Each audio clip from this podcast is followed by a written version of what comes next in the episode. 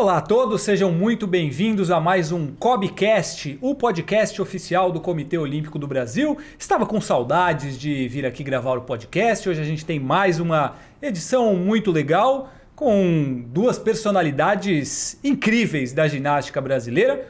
Uma dentro das competições e outra que arrasa aí nos comentários, sabe tudo de ginástica. Antes de começar a falar com elas, eu queria lembrar vocês que se inscrevam no Cobcast lá no Spotify do Time Brasil e também assinem, dê aquele like no YouTube do Time Brasil para acompanhar e para curtir todos os nossos novos episódios do Cobcast a cada 15 dias. Temos sempre atletas aqui que estão fazendo do Time Brasil cada vez mais uma potência olímpica ao redor do mundo.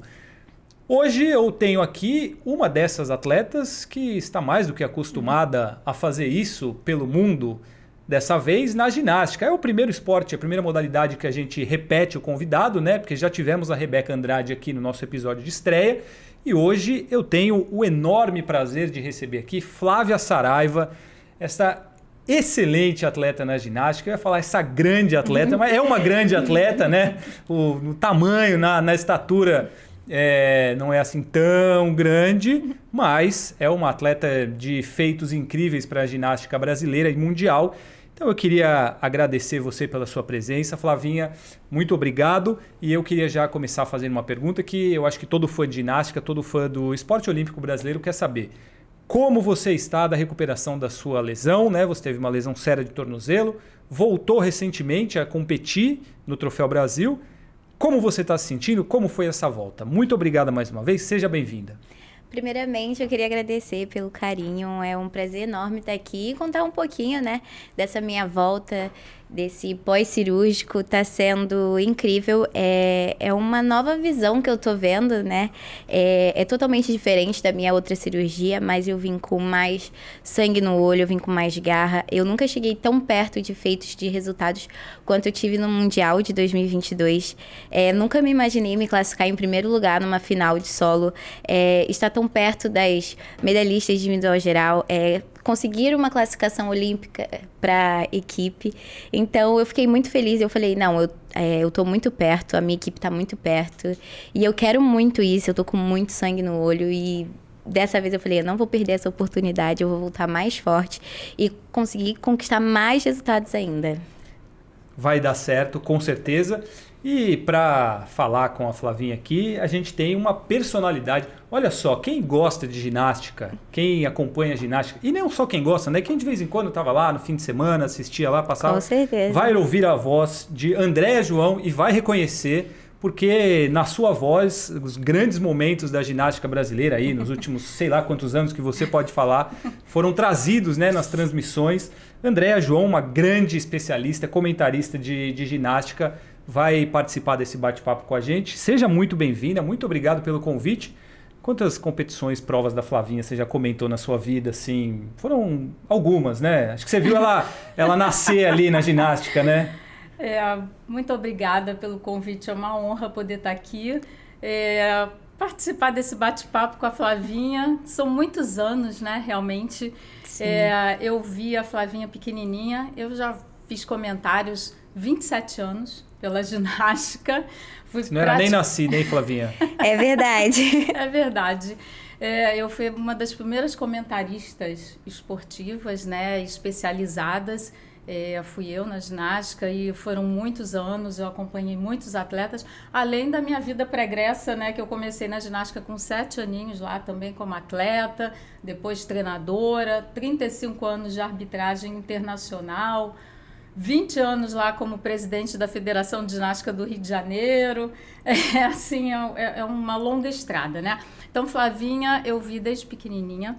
Eu a observava muito, né? Como observo todas as ginastas, né? Porque eu amo, então eu fico sempre de olho ali nas pequenininhas. Árbitra, né? Também. Árbitra, né?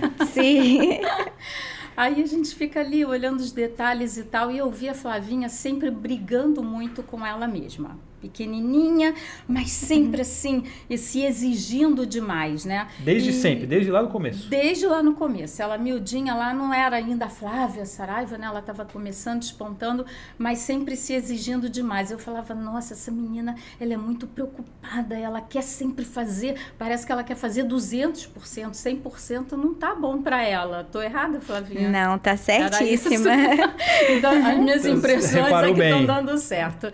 E ficava ela e o Cunha, né? O Alexandre Cunha, Sim. que trabalhou com a Flavinha lá no início. Antes você também chegou a fazer um tempo com o Altair na Baritec, Sim, na né? verdade eu passei por vários lugares, né? Eu me descobriram, a Georgette me descobriu numa faculdade na Moacir, Moacir Bastos, lá em Campo Grande. É que eu morava em Paciência, mais nova. E aí ela, de Campo Grande, ela me levou pra Septiva pra treinar na Gerdau. E aí na Gerdau eu treinei com a Ene. Com quantos com a anos isso? A Ene foi minha ginasta. Isso foi com nove anos. nove eu comecei anos. a ginástica um pouco tarde, eu comecei com oito. Normalmente começa com cinco, seis anos, quatro.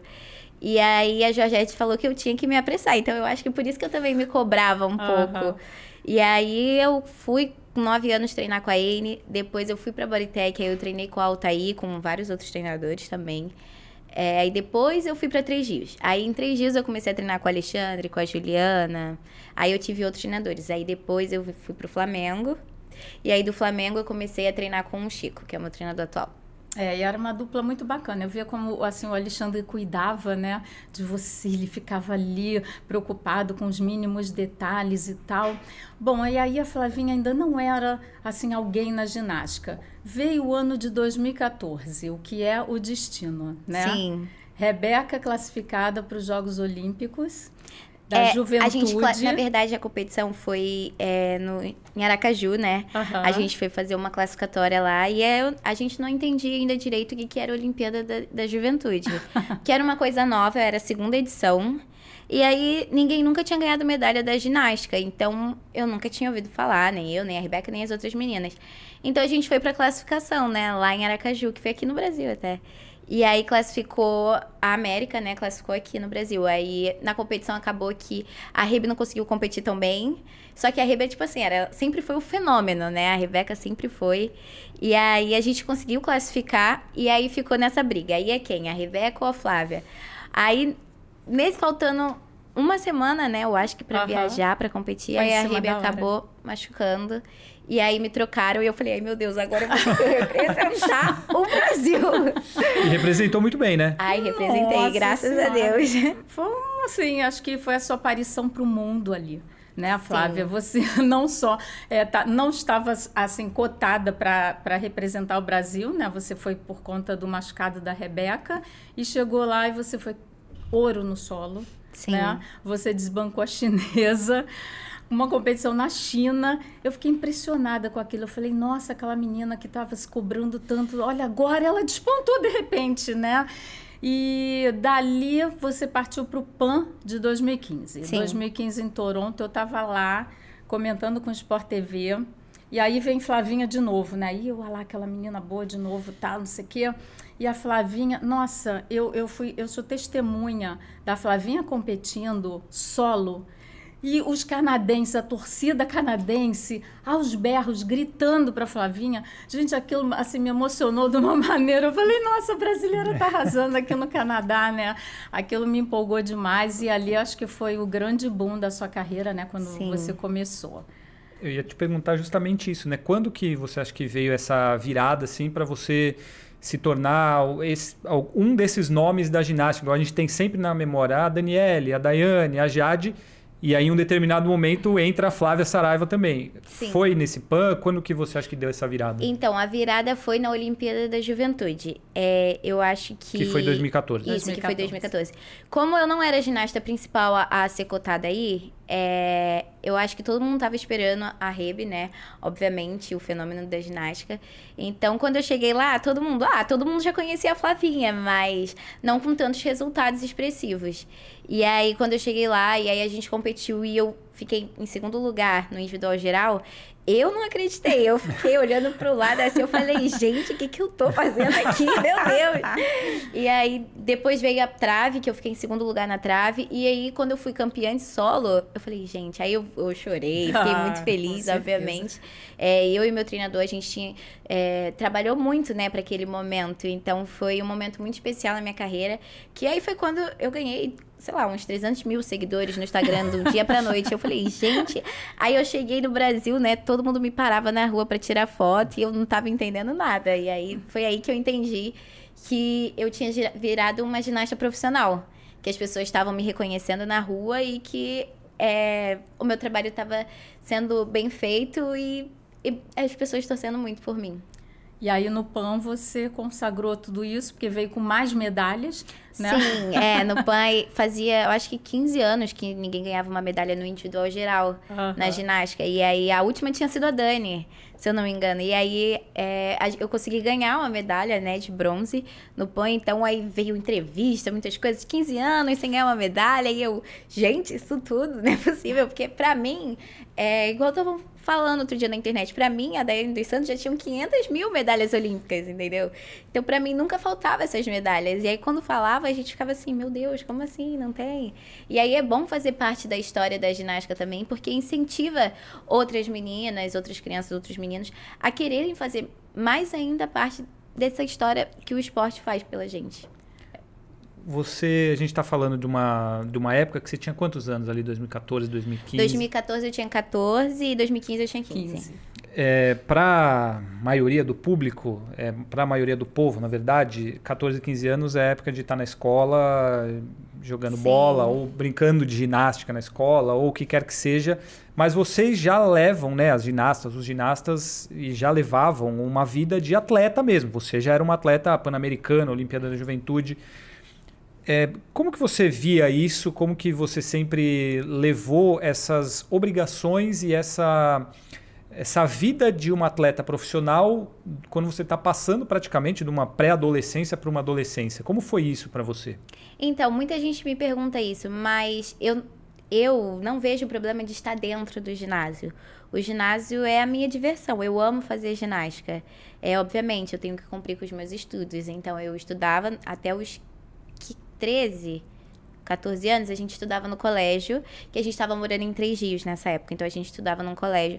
Quando construíram o CT do Rio, é, construíram uma sala lá de estudos pra gente. Então a gente começou a estudar dentro do ginásio. Então, obviamente, a nossa rotina mudou totalmente. É, a gente chegava no ginásio às 7 da manhã e saía do ginásio às 8 da noite. Porque a gente tinha que treinar na parte da manhã, estudar na parte da tarde e treinar na parte da noite. Então, isso deu uma mudada, mas nunca foi uma coisa difícil pra gente, porque a gente queria muito isso. Quando a gente entendeu o que era a Olimpíada, eu falei, é isso que eu quero pra minha vida.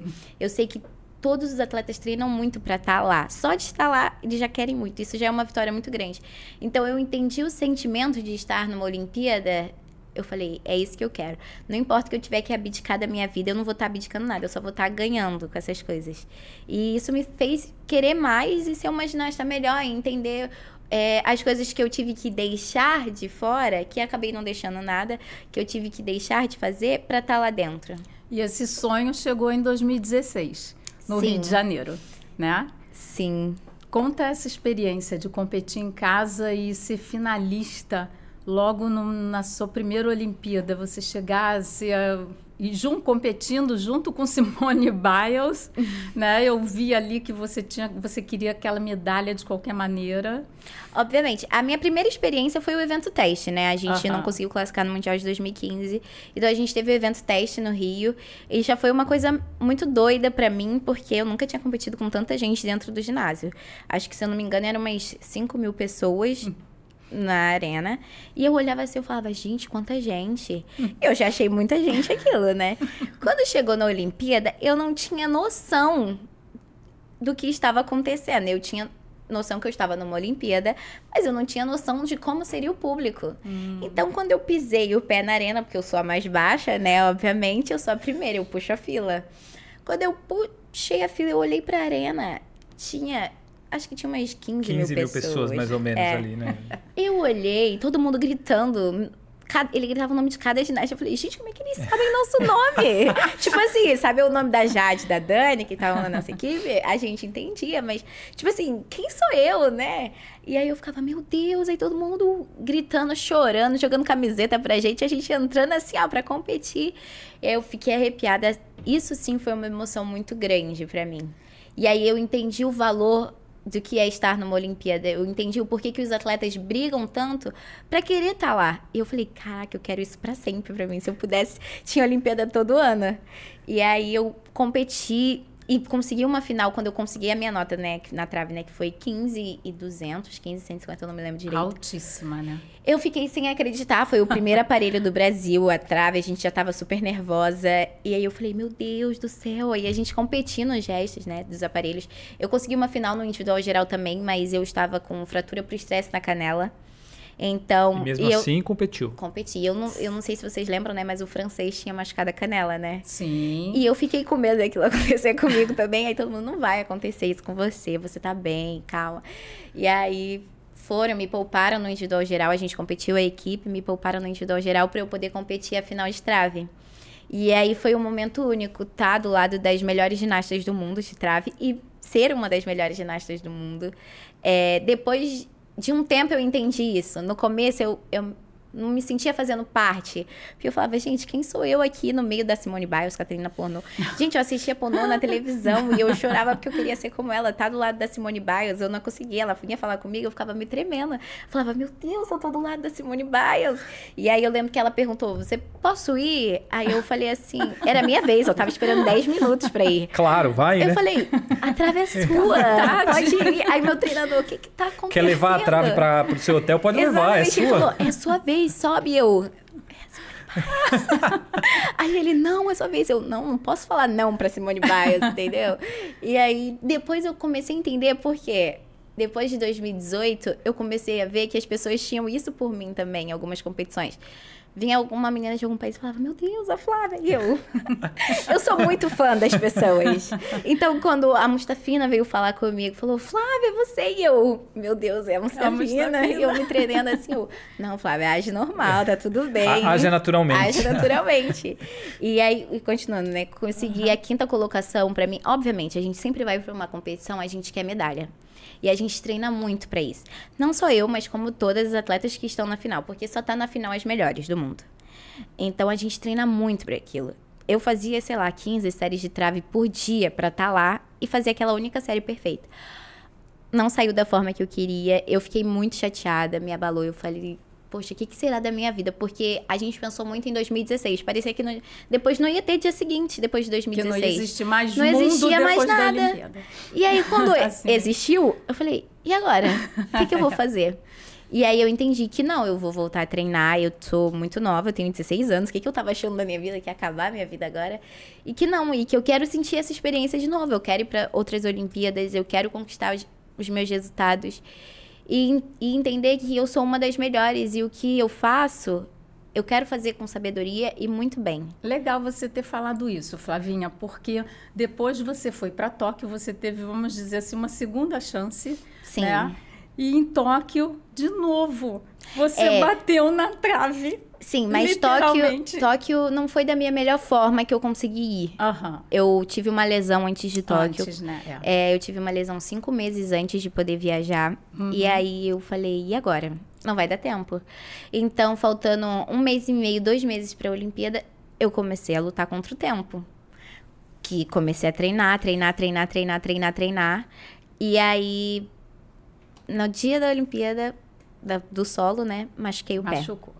E aí eu falei, acabou minha vida, né? A gente sempre acha, né? Porque a gente treina muito para aquilo. Então, quando acontece alguma coisa, a gente fala, acabou, não vai ter mais, não vai ter dia seguinte, aí você começa a chorar. Entra e um aí... psicólogo nesse momento? Ah, com certeza. Todo dia, a minha psicóloga Carla, coitada, ela sofre comigo, porque. é... Sofre não, ela me ensinou a ser uma pessoa melhor. Eu usei a, a palavra errada. É, eu sou uma pessoa muito ansiosa. Então eu almejo sempre muita coisa. E eu sempre quero pensar o que, que vai acontecer lá na frente. E ela me ensinou a entender que não, que eu tenho que viver o aqui e o agora.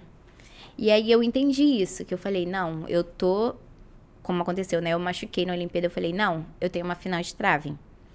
Aí a gente até conversou, porque eu queria continuar competindo, né? Obviamente, sempre a gente quer competir. Então, quando acabou o solo, eu tava chorando, e aí é, eu lembro que as câmeras estavam todas em mim. E eu falei, não, não quero aparecer chorando para as pessoas. Eu quero mostrar que é, o esporte transforma a gente e que isso pode motivar a gente. Então, eu conversei com o meu treinador no meio da Olimpíada. Eu acho que as pessoas nem percebem isso, né? Porque é uma decisão muito rápida. E aí ele decidiu me tirar. E eu queria continuar competindo. Ele falou: não, sai. A gente vai esperar para ver se você consegue a final. E aí, se você conseguir a final, a gente vai lutar para você poder competir a final. E aí a gente conversou com um fisioterapeuta e com um médico. E aí o médico veio conversar comigo e a gente entendeu. Então ali no caminho eu fui acompanhando a Rebeca o tempo todo, torcendo. E aí acabou, eu consegui a final. E aí eu falei assim, agora vamos ver o que, que aconteceu no pé. Aí eu lembro que foi muito engraçado, né? A gente che chegou já na vila, eu já fui pra físio, fazer gelo e tal. E aí eu fui fazer uns exames, né? E aí eu lembro que eu cheguei lá, aí o moço falou assim: Ah, você quer fazer uma ressonância magnética? E eu, ah, eu acho que eu não quero fazer, não, porque se eu não souber, eu não vou é sentir. Melhor, é. Aí o médico, não, a gente tem que ver para ver se você vai corre risco, porque obviamente, né? Eu sei que a gente, você quer muito, a gente tá numa Olimpíada, mas sua saúde em primeiro lugar. Então a gente fez todos os testes, todos os exames. E aí falou: "E aí, vai querer tentar?" Eu falei: "Vou" vou querer tentar, vou lutar, porque é uma final olímpica, a gente não desperdiça uma final claro. olímpica assim. E a sua psicóloga te ensinou a pensar no aqui e no agora, no então você estava pensando agora, na Olimpíada. Então, eu estava ali, no momento ali e agora. Então eu tive um trabalho, né, com a Carla, e aí ela falou, é, ela estava na Olimpíada, Carla, e aí ela falou, não, a gente vai com calma. Você não precisa treinar esses. Eu tinha exatamente sete dias para poder competir a final. Você não precisa treinar esses cinco dias. Você já fez essa série a sua vida toda. Que a minha série de trave praticamente sempre foi a mesma. Então você já fez a sua série praticamente a sua vida toda. Então você tem que treinar a sua mente. E não ficar nervosa. Boa. Já pensando uhum. no daqui a sete dias. Senão isso vai atrapalhar o seu tratamento. É, você vai deixar as suas adversárias mais fortes ainda. E não é isso que você quer. É para treinar a minha cabeça, né? Perfeito. Obviamente. E aí eu lembro que tinha uma menina que estava a campeã olímpica, Sani, ela, ela era a primeira reserva. Ela era a minha reserva de drive. Ai. E aí eu estava treinando e todo dia ela ia pro ginásio. E ela treinava no mesmo ginásio que eu. E eu ia pro ginásio para acompanhar o treino da Rebeca, porque eu não ia treinar eu só ficava sentada fazendo exercício. E aí, quase todos os dias, ela vinha me perguntar: E aí, você vai competir? Ah. E eu falava todos os dias: Sim, eu Mas vou competir. Você sentia que era num pouquinho de, de maldade? É uma palavra muito. Eu não muito acho que seja feia, maldade. Mas, eu assim, acho que seja. Como segundo as intenções, assim. Eu acho que não. Eu não? acho que é uma Olimpíada e todo mundo quer uma final olímpica. Então, ela, tô treinando, eu quero uma final olímpica também. E tem uma oportunidade de eu poder entrar numa final. Então, eu acho que não por mal ela querer perguntar Sim. se eu for competir, mas por querer saber se se ela tem uma chance. E eu deixei bem claro que eu iria lutar até o último dia, que ela continuasse treinando, mas que eu iria lutar até o último dia, porque eu não iria desistir, que eu estava numa final. E ela achou justo ou certo, falou que estaria torcendo por mim e que ela continuaria treinando. Eu acho que muita gente acha que tem uma rivalidade muito grande entre os atletas. Mas não, a gente torce um muito um pelos outros, porque a gente sabe o quanto que é difícil tá numa final. Passa essa impressão mesmo, assim, na hora que vocês saem, a maneira como uma é com a outra, que é sempre Sim. que vocês são bem unidas. Claro que não são todas, né? Mas num modo geral, vocês têm uma, uma união entre as atletas na ginástica, né? Não, com certeza, porque não tem como, né? Todo mundo abdica de muita coisa da sua vida para estar tá ali. Então a gente torce muito uma pela outra. Porque, tipo, eu treino sete horas por dia. A minha amiga que tá do meu lado também treina isso. Porque não tem como você treinar um pouquinho para estar tá numa Olimpíada. Você tem que treinar muito para estar tá lá. Então, no começo, eu lembro que quando a Rebe tinha ganhado medalha, muita gente perguntou: ah, você tá com inveja porque ela ganhou medalha? Eu falei, gente, eu fui a pessoa mais feliz Ai, daquela, daquele ginásio. Eu chorei tanto. A Rebeca não chorou. Ela, ela não chorou. E eu falava, como é que. Eu chorando a dessa, como é que você não tá chorando? Você entrou, tipo, pra história da ginástica. Eu fico arrepiada. É, é. Porque eu fiz parte dessa história, eu vi o quanto que ela mereceu estar tá ali, sabe? Eu vi o quanto que ela passou pelas cirurgias dela, o que ela fez para Ela abdicou de tanta coisa, tanta coisa. Ela seria a pessoa que teria mais chances de desistir e falar: eu não quero mais isso pra minha vida. Então eu chegar lá e não ficar feliz por causa da medalha dela é injusto da minha parte. É injusto eu não, eu não ficar feliz porque a Simone ganhou uma medalha na trave na Olimpíada. Depois de tudo que ela passou. Então eu fico muito feliz. Eu tenho que ficar triste porque eu não fiz o meu melhor e eu não consegui ganhar a medalha pelo meu mérito. A gente enxerga na ginástica que a gente não tem que vencer da nossa adversária, a gente tem que vencer da gente mesma. Então eu tenho que subir no meu aparelho e fazer a minha melhor série, para que não dependa que ninguém desequilibre ou erre alguma coisa para eu poder ganhar uma medalha. Eu quero ganhar a medalha com a minha melhor série possível e falar: eu mereci essa medalha, eu mereci estar no pódio. E aí é isso. E, e, ver que a minha adversária do meu lado também mereceu aquilo e ficar feliz por ela também. Perfeito. Acho que assim, essa amizade, esse reconhecimento é muito lindo, embora todo mundo queira medalha, mas ninguém torce para o outro errar, ninguém torce para o outro cair. É, obviamente, é uma é. competição. Eu é quero muito, isso. eu quero uma medalha de ouro. Eu treino com a Rebeca todos os dias. Ela quer uma medalha de ouro no solo, eu também quero uma medalha de ouro no solo. Mas não por causa disso eu vou querer que ela erre o solo para eu poder ter minha medalha. Não. Então vamos... eu, eu quero ganhar minha medalha porque eu mereci estar lá e ganhar minha medalha pelo meu mérito. Não pelo erro das outras pessoas. Não, eu ganhei. É, nessa, nessa questão aí de eu quero ganhar uma medalha, eu tenho uma curiosidade. Você bateu na trave na primeira Olimpíada, bateu na trave na segunda Olimpíada. Você, se Deus quiser, vai ter uma chance, porque o Brasil tem muita chance de classificar a equipe né, Sim. completa, e nós vamos estar lá em Paris. Né?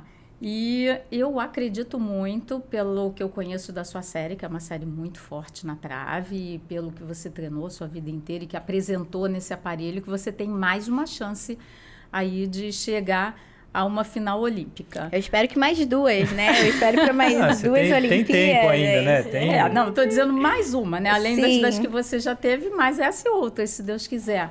Mas a mais próxima, vamos dizer assim, é Paris, né? É, se a gente pensar um pouquinho aqui na história do Diego Hipólito, o Diego Hipólito também foi num caminho parecido, né? Ele era o cotado para medalha olímpica na primeira Olimpíada, ele era o cotado para medalha olímpica na segunda, nas duas ele caiu, errou. E na terceira vez, não desistindo, né, e se superando e correndo atrás, o Diego foi lá e trouxe essa medalha. Acho que quando menos se esperava, ele trouxe a medalha, comparando com as outras Olimpíadas Sim, dele, né? É, com certeza, Sim. né? Eu acho que muita gente apostou, não, Diego já não, não dá mais caldo, Diego não vai conseguir, mas eu acho que ele estava firme no propósito dele e tal. Como é que você está? Você está firme num propósito assim também de trazer uma medalha novamente? Com certeza. É, eu acho a história do Diego muito linda, né? Obviamente, não é fácil você ser o principal ginasta a ser cotado por uma medalha. Você já vai com uma pressão muito grande. É, por isso que vem a psicóloga. é, a psicologia ajuda muito nessa parte. Sim. Hoje em dia você vê os atletas com uma cabeça muito mais forte, né? Muito mais preparada. É, para conquistar os seus resultados. É, mas eu quero construir a minha história. É, eu não quero copiar a história de outras pessoas. Eu acho que cada atleta tem o seu jeitinho de, de, de construir o seu legado. É, a gente vê na ginástica, né? O Zanetti, o primeiro atleta da ginástica a ganhar uma medalha olímpica. É, a trajetória que ele fez foi muito linda. É, o Nori e o Diego, é, a primeira dupla a ganhar uma medalha. É, a gente vê a própria Rebeca, né, com as medalhas olímpicas dela. E eu quero ter as minhas também, obviamente. Eu treino muito para isso, mas é, eu treino muito para ter uma medalha olímpica. Mas hoje em dia eu vejo que casas, Deus me livre, Deus me não me escute, mas se eu não tiver uma medalha olímpica, eu sou muito realizada no esporte. É, o esporte transformou a minha vida. Eu vim de, um, de uma comunidade e a ginástica, tipo, mudou a minha vida. Eu conheci muitos países, eu conheci muitas culturas diferentes. Ela me deu oportunidades únicas. Então, não tem como eu fa falar que fui frustrada porque eu não ganhei uma medalha olímpica. Eu agradeço muito e de ter essa experiência de ir para a Olimpíada, porque poucos atletas têm essa experiência. E, e ser grata, não tem como não ser grata. E e ter escrevido a minha história. Mas, se Deus quiser, vai tô treinando medalha. muito vai pra isso. E vai ser aonde? Vai ser na trave? Ah, qualquer lugar. Eu não, eu não, tô, não tô escolhendo, Tanto entendeu? faz, né? Obviamente, eu acho que agora é o momento que a gente tem mais chances de quantidades de medalhas. É, eu digo por mim, a gente, eu, eu tenho chance na equipe, na trave, no solo. E talvez no individual geral. Não tá tão distante. É, o individual geral é mais difícil, obviamente. É a medalha mais difícil de se conquistar. Mas não tá tão distante. É, a gente tem a Rebe, né? Que tem chance nos quatro aparelhos e no individual geral. Então, eu digo da ginástica feminina, né? Que é o que eu entendo. É, a gente pode fazer é, resultados históricos. É, mais história ainda para o esporte e transformar mais ainda é, a história da ginástica não só para mim, mas para gerações que vão vir e mudar a minha vida, como mudou a minha vida, mudar dessas crianças também que estão vindo. Agora, a gente está falando sobre Olimpíadas. A, a, equipe feminina não se classificou na última Olimpíada, para a última Olimpíada, e acho que esse é o grande objetivo de vocês a curto prazo, né? Assim, é colocar a equipe brasileira de novo nos Jogos Olímpicos. Como que isso vai acontecer? Explica como é a classificação e quais são as reais chances disso acontecer. Assim. Quem está assistindo a gente pode esperar, não, a equipe feminina vai estar tá nas Olimpíadas, é muito fácil, é muito difícil. Como que é para isso acontecer novamente? Então, no Mundial de, do ano passado, em 2022, é, quem classificava para a Olimpíada é quem ficava no pódio, nos três primeiros lugares. A gente ficou em quarto. Foi muito pertinho, obviamente eu não consegui competir, afinal, por equipe, eu competi apenas um aparelho. Eu acabei me lesionando, então a gente não deu tempo. E aí a gente ficou em quarto. Batemos na trave de novo. de novo. Mas... A trave que tantas alegrias te deu é um problema é, pra você, né? Às vezes é. A trave de futebol. A trave de futebol, é. Futebol. E aí a gente falou assim: não, é o primeiro mundial do ano.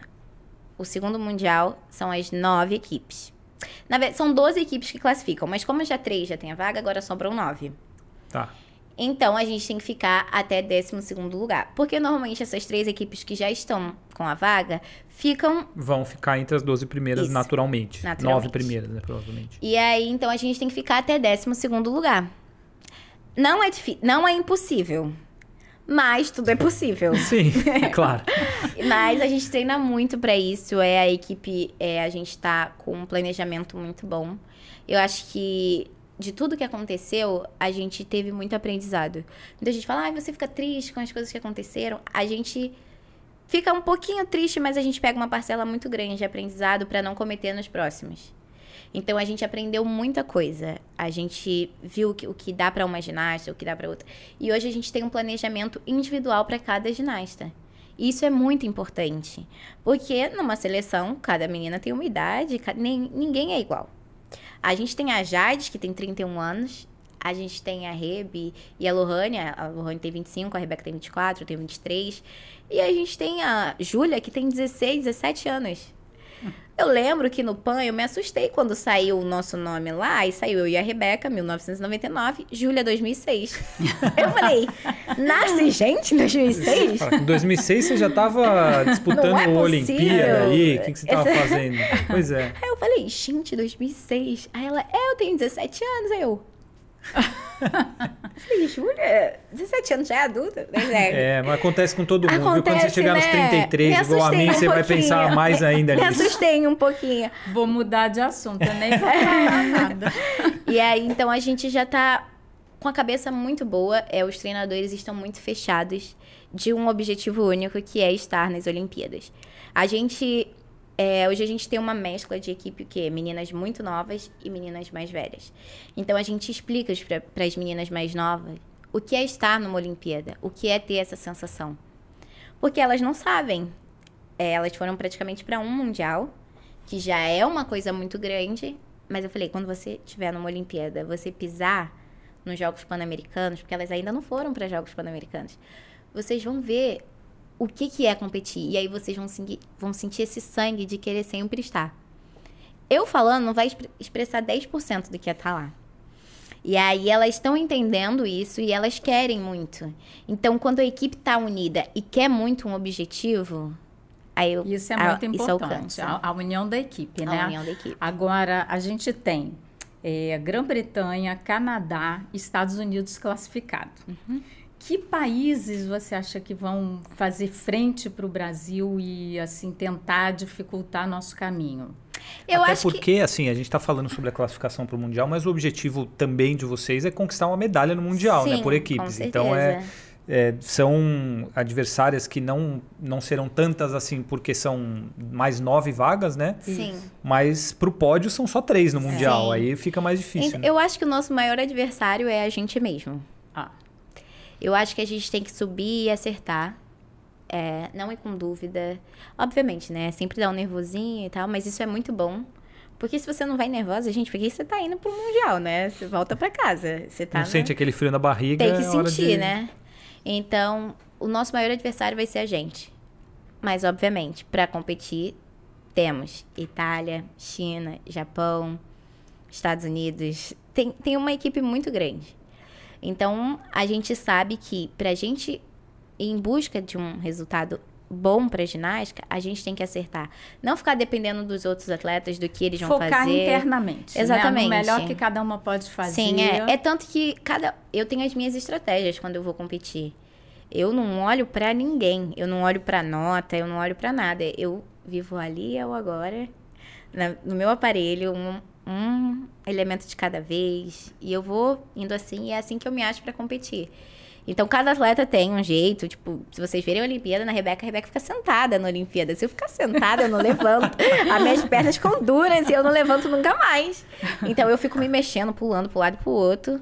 Mas eu fico ali, no, no meu momento, sozinha. Mas como que vocês fazem? Porque a ginástica é muito do detalhe, né? Assim, uma pisadinha fora, uma mão que escapa um pouquinho.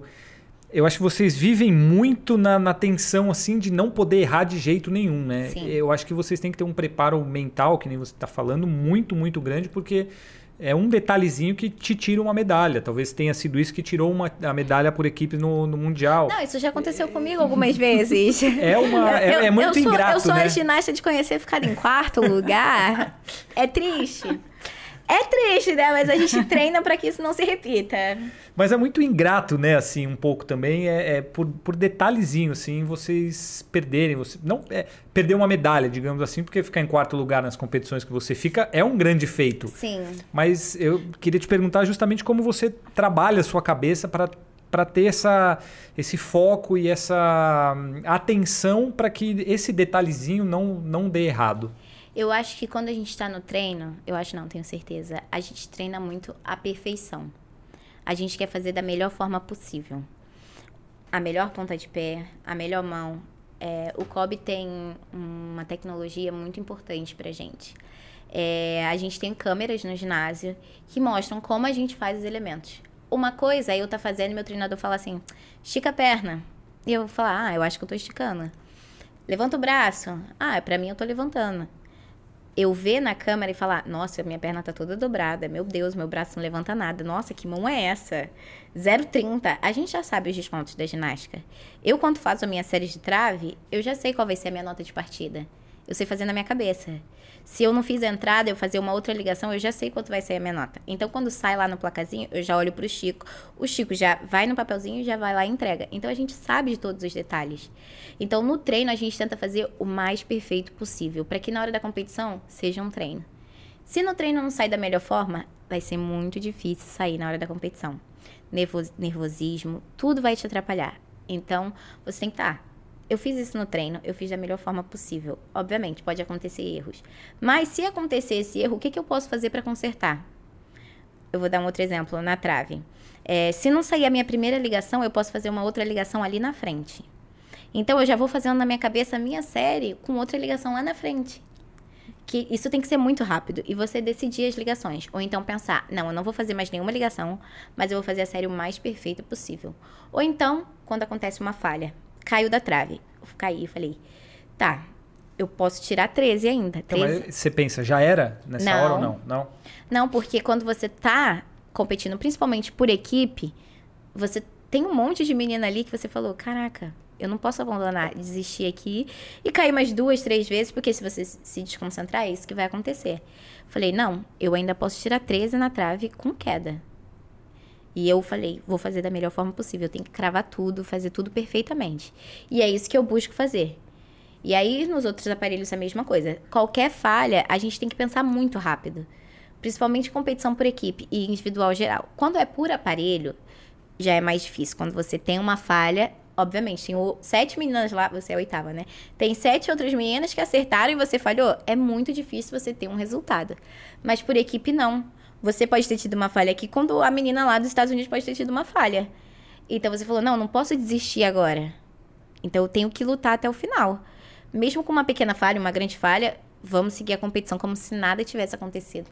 Vocês estudam o código de pontuação? Sim, eu, eu da trave, qualquer dúvida que todo mundo tem, Sabe vem perguntar tudo, pra você mim. sabe valor de eu sei elemento, de valo- é valor de queda. elemento, tudo. O código ele muda muito, né, Muito. Flavinha? O mas eu, me- eu estudo toda hora. Eu chego no Flamengo, Se eu vejo as crianças, as crianças fazendo, eu falo, ih, gente, não vale mais nada, nem faz. eu falo, gente. Esse não aí faz. já não adianta fazer porque não, Não muda nada. faz. Eu falei, no próximo código isso não vai valer nada. Tá todo mundo fazendo. nem é tem, bom. nem Eu- treina. Eu quero saber assim, se teve alguma mudança no código de pontuação que tenha te beneficiado ou ao contrário, que você tenha pensado assim. Teve que me beneficiou. É? Assim, depois das Olimpíadas, é, eu não lembro vocês, mas tinha uma ligação que eu fazia por último, que eram três elementos. Que eu fazia Hum. Sim. reversão sem mãos, reversão, Reversão sem, sem mãos, mortal mortal É isso que eu lateral. ia falar. Ela vai lembrar e vai Isso. ditar aqui qual é pra, Isso. a ligação. E aí que todo mundo gritava, uh! e aí eu falei, e caiu, não vale mais nada. E essa ligação valia meio ponto. Pois é. E é- Acabaram com a sua ligação. Acabaram com a minha Acabaram com a ligação. sua ligação. Essa aí é eu muito falei, nossa, e agora? O que, que eu vou fazer? Vamos em busca dos saltos na cabeça. Ah, com o pé na cabeça. Fui em busca dos saltos na cabeça. Isso Salto na cabeça não cai de valor. É difícil. E é difícil de valer.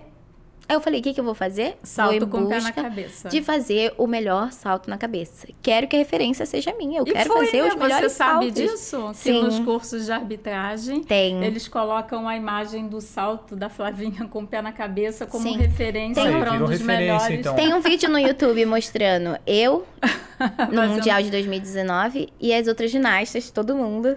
Tipo, eles me pausavam no meio do salto Ai, e pausavam as outras isso. ginastas. Você tá lá estudando arbitragem, todo mundo, o mundo inteiro, todos os árbitros do mundo, né? Aí vem a presidente lá do comitê técnico. Agora eu vou mostrar para vocês a referência. Olha, se fizer assim, como essa ginasta, ai meu Deus, É, é Flavinha.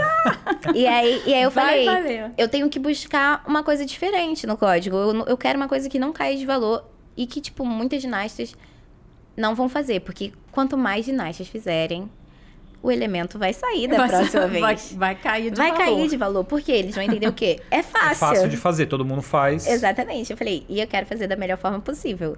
Vi, a gente estudou, quem fazia chinesa. E aí algumas russas faziam cortada com o pé na cabeça. Falei, vou fazer cortada com o pé na cabeça, espacata com o pé na cabeça, longo com o pé na cabeça. Mas aí agora, veio o código. me boicotaram de novo. Acabaram com seus pés na cabeça Agora- de novo. Acabaram com o pé Não na pode fazer longo com o pé na cabeça e espacata com o pé, Com na, o pé na cabeça, cabeça. na mesma Aí também tá série. difícil. Ô, O pessoal do falei, código aí tá de brincadeira, né? Pô, Poxa, mas eu falei, não temos. Vamos buscar outra ligação. E aí a Vamos- gente fez entrada de É trave. Isso. E aí, será que a gente pode esperar um Saraiva no código? Ai, gente, acho que não. não tem mais nada que inventar, entendeu? Ah, tem sim. Deixa pra Flavinha. Simone Biles. Eu quero uma medalha. ficou muito famoso, foi, era, foi o do Santos, né? Que foi da Daiane. Santos, da Ficou Daiane. muito Sim, mas a gente famoso. tem ginastas. Agora a gente tem bastante, Tem bastante. brasileira com nome no código. Zanetti, Não, mas é que assim, Tem o, o- o do Santos ficou muito Ah, não, popularizado todo mundo no fala, Brasil. faz aí o todo dos mundo- Santos. É. No meio da rua eu faço uma estrela e todo mundo, caraca, é esse mesmo. eu, caraca, muito boa. E nem do twist eu sei fazer. Mas todo mundo fala, faz aí. E eu, não é que eu não saiba fazer, né? Que eu não treino. Mas eu também acho que eu não sei fazer. Mas enfim, nunca fiz, gente. Mas era a especialidade dela. Não deixa, é minha, deixa, deixa pra pra ela. Daiane deixa dos pra Daiane, Santos, que não é faz muito mim. bem até hoje. Exatamente. Inclusive, a participação da Daiane dos Santos na Dança dos Famosos foi um negócio Nossa, espetacular, tá. né? Gente, Parabéns pra Daiane dos Ela, Santos. ela foi lá no ginásio, né? Eu vi a coreografia antes, lá, né? obviamente. Eu falei, caraca, daí você vai arrasar, que coreografia. e ela falou, quando escolheram a música, eu lembrei só de você, porque eu e a Rebeca, a gente ficou fazendo o passinho do gira-gira no ginásio, obviamente, brincando. E aí, umas três semanas depois, chega a Daiane com a música. Aí a gente falou, era os- o universo tava Tava a favor É, de né? vocês.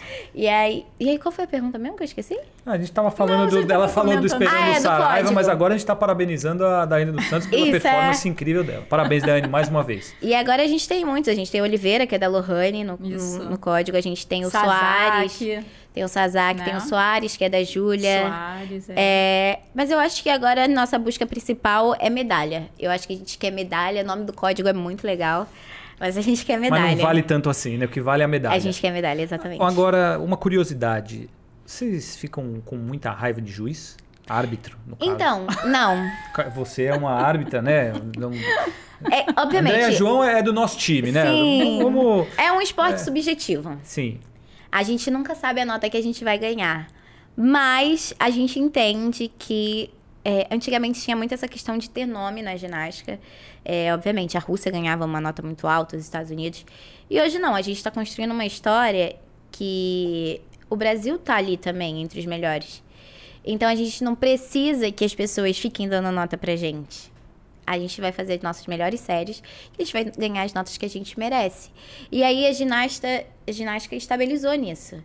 Hoje em dia não tem um árbitro, não vai ter uma coisa assim, ah, só porque eu sou a Flávia e ela é a Letícia, eu vou tirar 16 porque eu sou a Flávia e ela é... Não.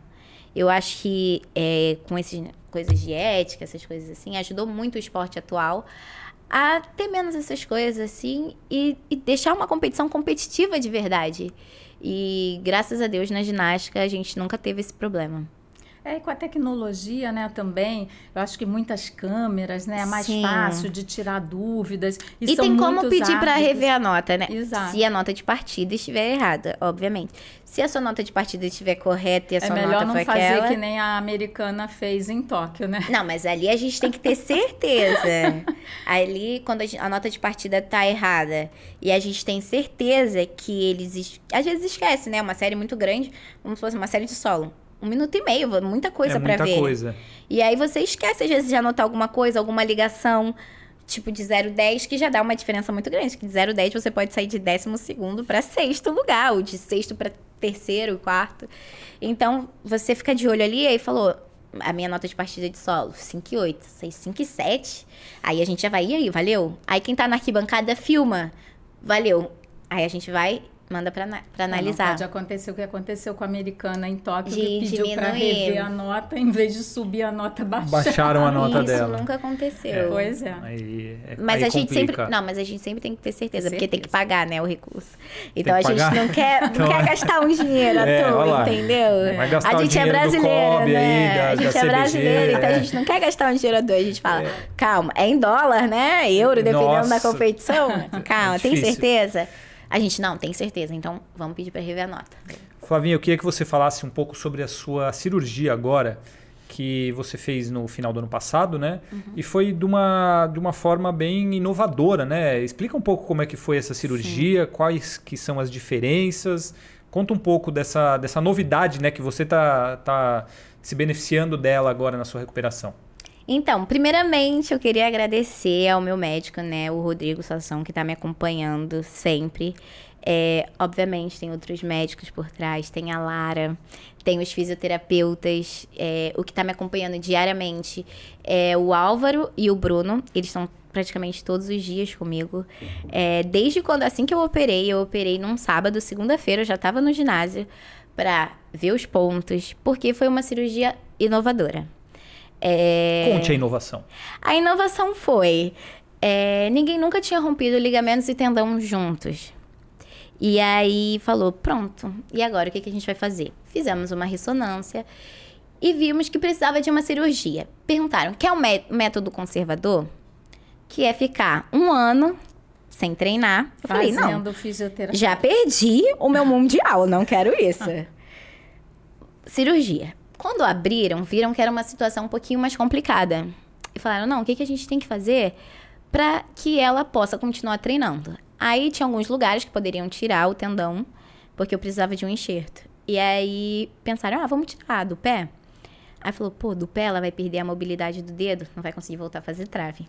Vamos tirar disso? Acabou que no meio da cirurgia, o meu médico ligou pro Chico, meu treinador. No meio da cirurgia. No meio da cirurgia. Isso que é inovação, né, gente? O treinador fazer parte de uma cirurgia. É, com certeza. E aí ligou pro Chico, falou: Chico, e aí, o que, que você acha? Não sei o quê. A gente pode fazer como de um cruzado, tirar da pata de ganso? O que, que não sei o quê, né, né? Conversando.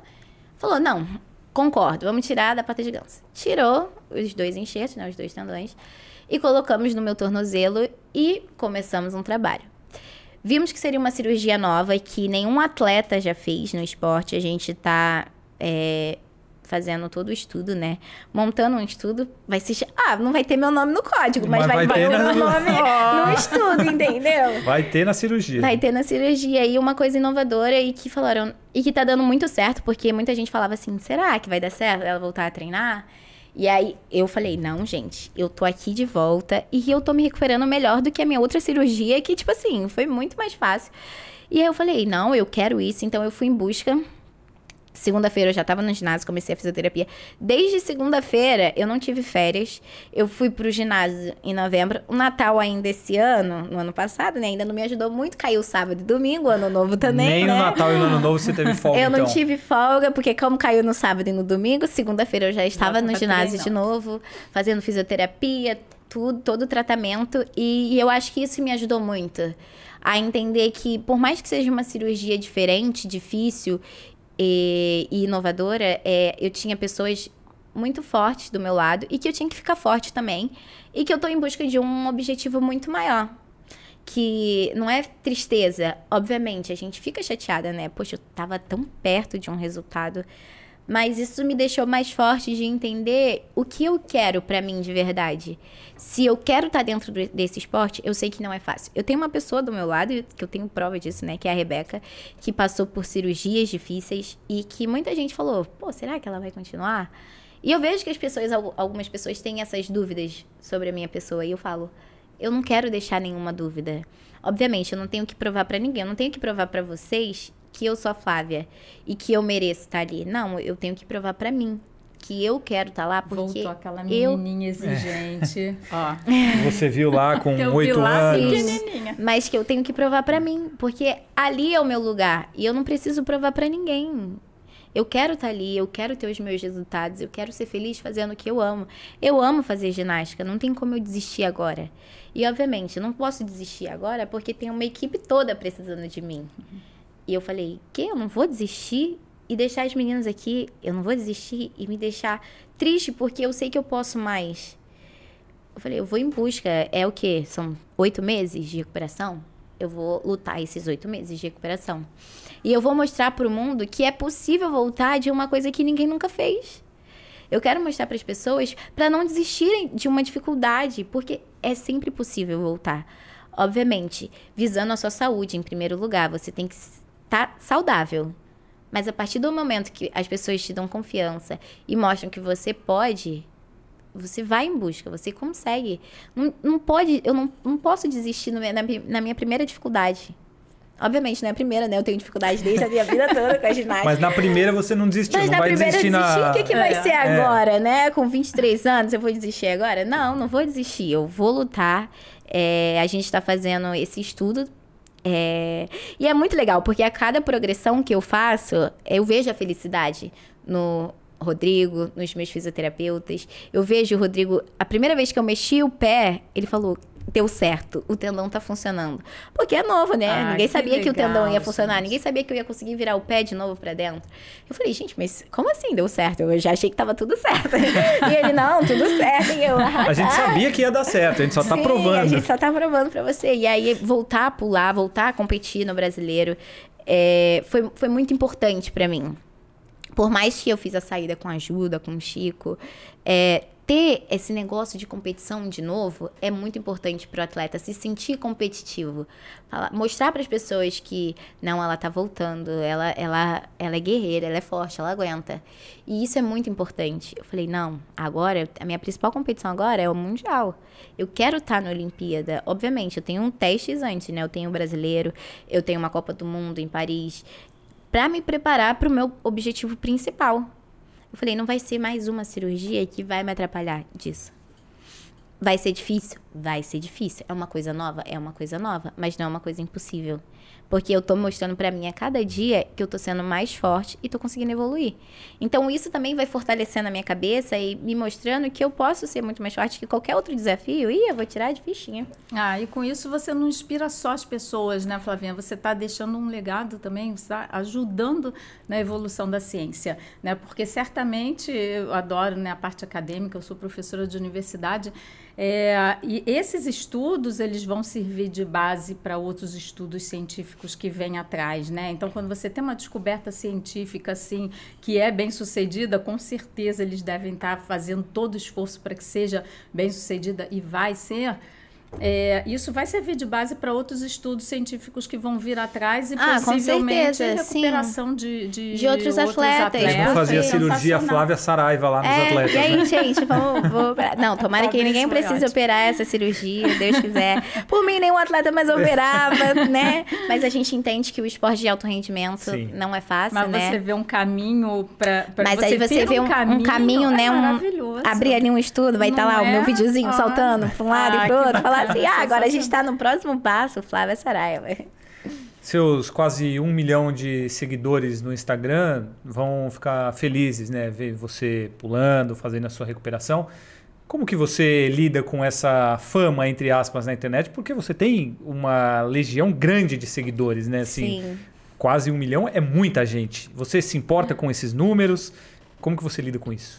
Então, é, números são números no Instagram, né? Eu me importo muito com as pessoas presencialmente. Já dizia o poeta, números são números, né? Exatamente. Números números. E aí, obviamente, a rede social fez que a gente pudesse se aproximar das pessoas, né? É muito importante, a gente tá ali, é o nosso método de trabalho. é, mostrar nossos vídeos diariamente, mostrar minha recuperação, porque todo dia tem uma pessoa lá perguntando, e aí, como é que tá? Como é que tá? Então a gente mostra é, o nosso dia a dia ali para as pessoas acompanharem. Eu mostro meu dia a dia como atleta, é, uma atleta profissional de ginástica. É, eu tento inspirar novas pessoas, é, trazer coisas novas para os meus seguidores e mostrar para eles essas coisinhas do esporte. Mas no dia a dia é muito legal, né? Você vê uma pessoa e ela fala: Meu Deus, eu assisti, torci tanto por você. Você. Ai, muito lindo o esporte que você faz, pedi pra tirar uma foto. E isso é muito importante pra gente. Isso dá uma força a mais. É, eu sempre brinco que competir no Rio e competir em Tóquio foram duas Olimpíadas totalmente diferentes. É, no Rio de Janeiro, é, eu me- a gente se sente abraçada pelo, caro- pelo calor humano. E eu amo competir com o público. Eu acho que eles dão uma energia a mais, sabe, dentro do ginásio. Às vezes você tá um pouquinho cansada e desmotivada, porque imagina, competir cinco dias seguidos é muito cansativo. Então, às vezes você tá lá no quarto dia, um pouco mais cansada, você vê uma pessoa ali gritando seu nome e você fala. Acordei agora, Tem tô pronta. comprovação científica isso, E né? é- que, a, que a sim. torcida, ela, Ela ajuda, dá né? uma motivação. E aí você vê as pessoas vibrando por você, chorando quando você erra, feliz quando você acerta. No, no Pan-Americano aqui do Rio, eu nunca tinha ganhado uma medalha de ouro em Pan, né? Muita gente fala, não, eu achei que você tinha um monte. Agora eu falei da Daiane, eu achei que a Não, Daiane tinha um esse, monte. esse foi outro fato histórico. E né? aí eu ganhei uma medalha de ouro no Pan. E eu vi as pessoas chorando e eu, e eu chorei também, né? Ô, Porque foi depois das também. Olimpíadas. Então, foi depois das Olimpíadas, foi depois da minha cirurgia e depois das Olimpíadas também, mas é. E eu não queria voltar a treinar, né? Muita gente não sabe, mas eu não queria voltar a treinar Quem depois te motivou? das Olimpíadas. Que o Chico foi um dos meus maiores motivadores. É. O Chico, meu treinador. Ele ia me buscar em casa todos os dias pra eu treinar. eu não queria, eu falava, Chico, não quero. Não adianta, eu quero ficar em casa, tô cansada. Tipo, ai, cirurgia. Não adianta, eu vou voltar pro ginásio pra fazer o quê? Vou ficar lá sentada vendo as pessoas treinarem? Ah, chatão, né? Quero ficar em casa. Aí ele, não, vamos, você só fica vendo. Faz um gelo. Eu falei, gelo eu tenho em casa. Aí ele foi meu maior motivador. Ele ia me buscar todos os dias em casa. Ele falava, vamos numa praia? Aí eu falava, ah, bora, né? No ginásio, né? Bora. E aí a gente foi conversando, ele foi me trazendo pra dentro das ginásticas de novo. E me mostrou que eu podia estar entre as melhores de novo. Porque eu achei que eu não ia mais estar entre as melhores. E isso é desmotivante. Você falar, pô, eu fui uma das melhores e agora eu vou competir não, não vou ter chance. E aí eu- ele falou: não, você vai estar entre as melhores, mas você tem que treinar e você tem que querer. Tem que ser o seu maior objetivo. Se você quiser, eu tô junto com você para isso. A gente vai passar por muita coisa, vai ter muita dificuldade nesse caminho. E disso eu ainda não tava treinando quase nada pro PAN. Ele falou: "Mas você tem que querer. Tem muita coisa pra gente mudar, mas dá tempo. As pessoas podem falar que não não, não dá tempo, mas eu te dou oito semanas pra gente voltar a competir o Pan-Americano." Quando eu vi que ele, eu, uma pessoa acreditava em mim, eu falei: "Ele tá acreditando em mim." Isso acendeu uma chama dentro Olha, de mim que bacana. que eu falei, não, eu posso. E aí tem um vídeo, se vocês quiserem ver, o Chico postou no meu aniversário no Instagram dele. É, foi quando eu soube que a gente ganhou a medalha de ouro no individual geral. É, eu digo Ah. que essa medalha não é minha, é nossa, porque ele foi é, uma das pessoas principais pro meu retorno. É, eu chorando muito, ele chorando muito, porque é incrível ter uma pessoa que acredita em você Sim, mais do que você no momento triste. Sim. Não, e a habilidade dele como treinador conseguir fazer isso, porque a Sim. gente vê a Rebeca falar muito desse lado dele e agora você está trazendo também essa situação, então a gente percebe que ele que ele tem uma uma habilidade, sensibilidade uma muito sensibilidade para né? lidar com o atleta. e- Ele trata atleta, cada uma de uma forma.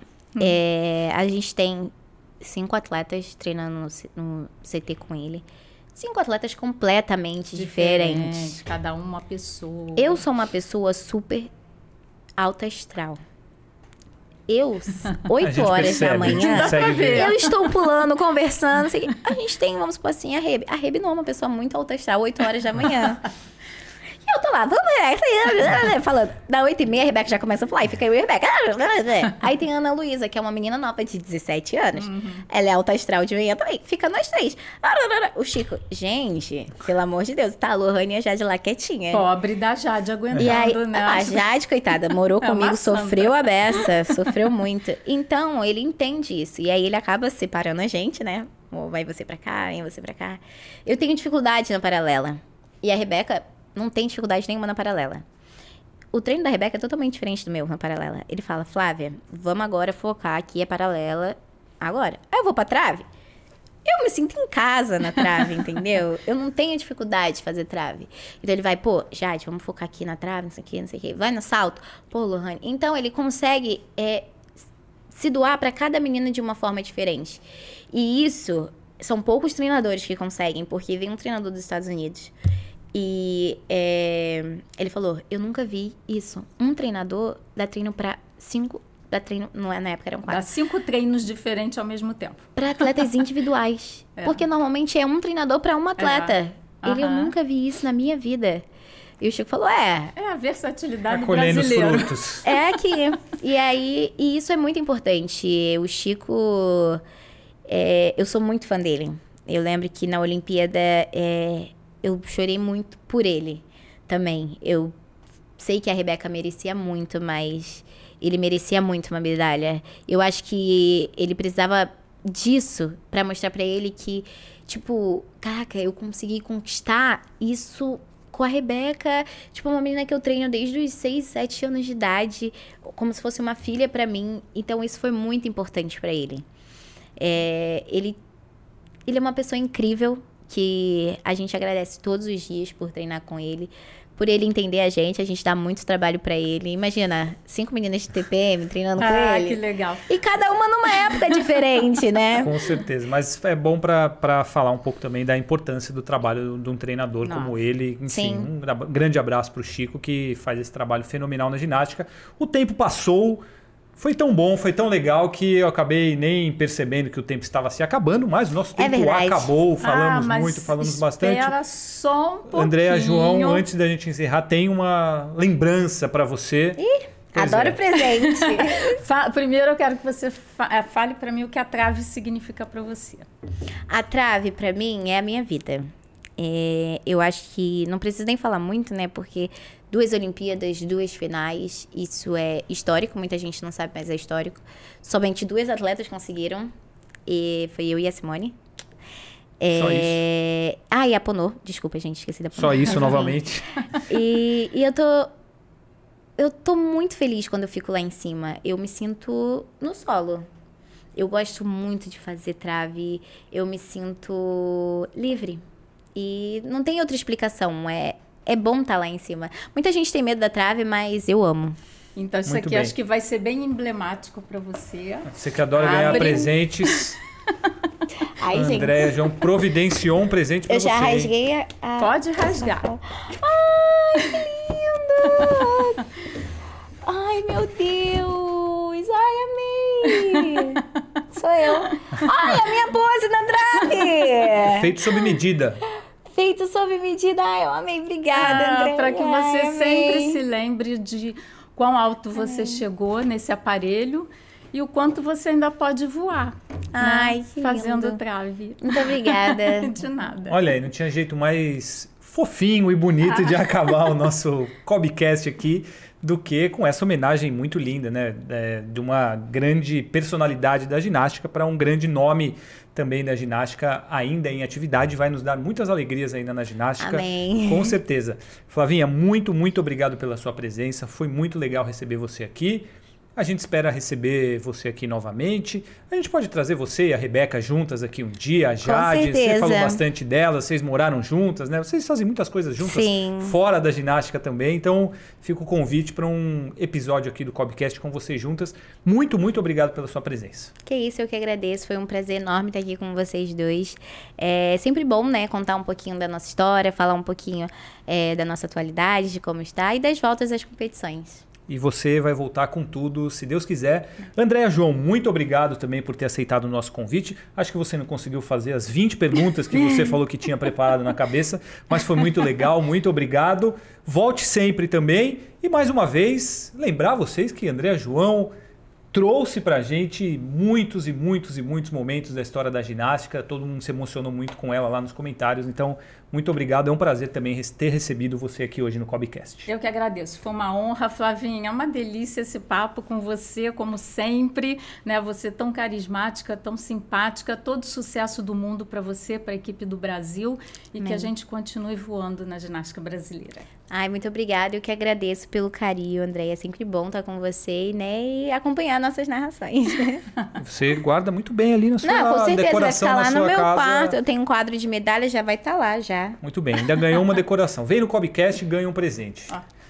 Obrigado, Andréia. Obrigado, Flavinha. Obrigado a todo mundo que acompanhou essa edição do Cobcast. Lembrando a todos que estamos no Spotify do Time Brasil e também no YouTube do Time Brasil.